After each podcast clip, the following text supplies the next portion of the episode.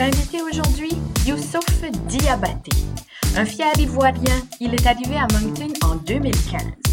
Il a obtenu son baccalauréat en information communication en 2020. Sa passion pour le soccer lui a également permis d'être un aigle bleu pendant son séjour à l'université de Moncton. Son parcours est unique et peut en inspirer plus d'un. Allons voir pourquoi.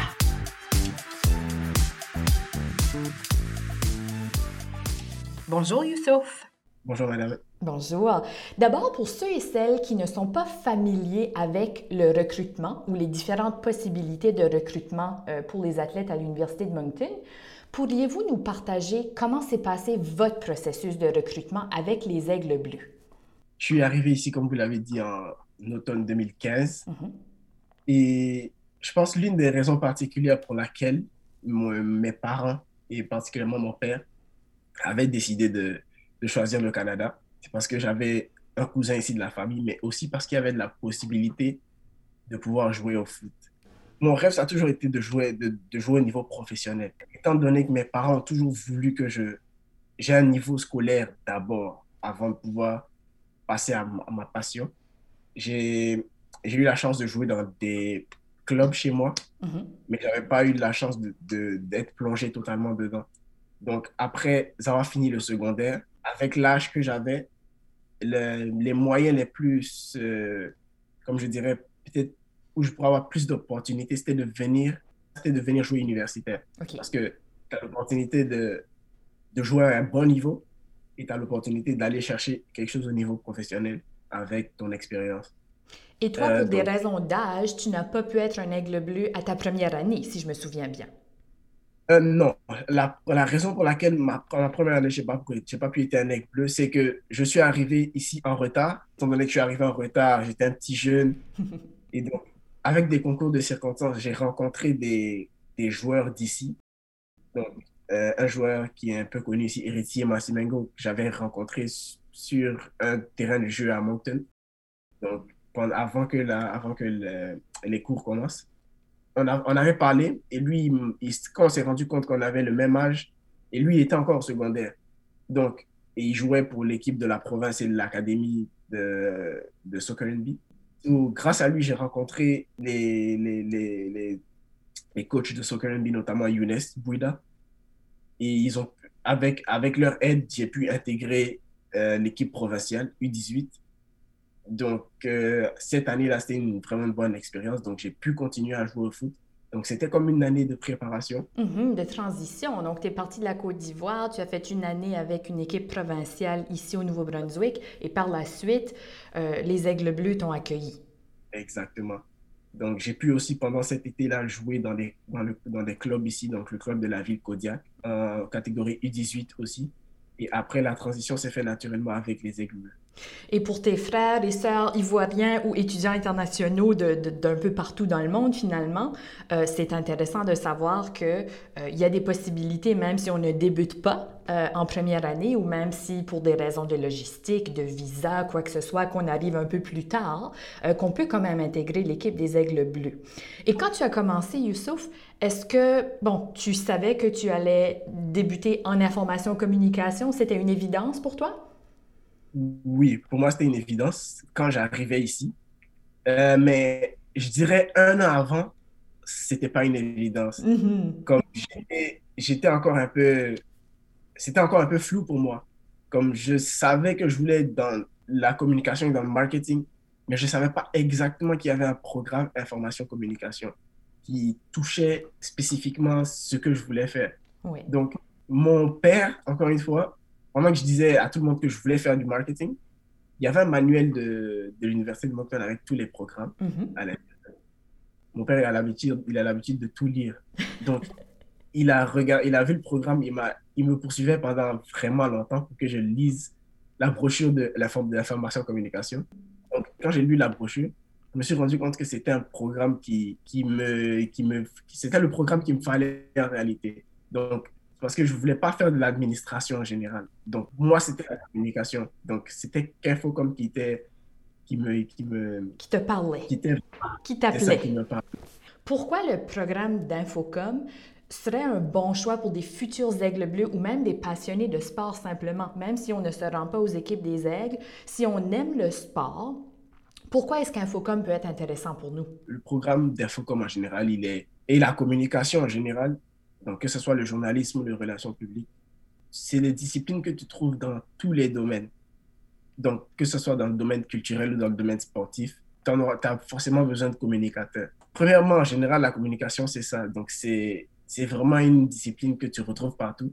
Et principalement pour le sport et pour aussi le domaine de la culture, vu qu'il y a des gens qui sont passionnés de, ce domaine-là aussi. C'est un volet vraiment très important. Parce que sans communication, honnêtement, le, foot en 2021, c'est pas le foot.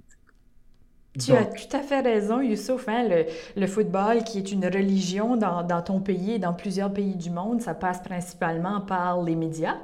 Euh, ça passe par la communication. Alors, on peut devenir un, un directeur de communication d'une équipe sportive, d'un programme. Et comme toi, tu t'es d'ailleurs impliqué avec Soccer Nouveau-Brunswick par la suite et pendant ton parcours universitaire aussi, pas comme athlète seulement, mais en tant que communicateur, n'est-ce pas? Parle-nous un peu de ça.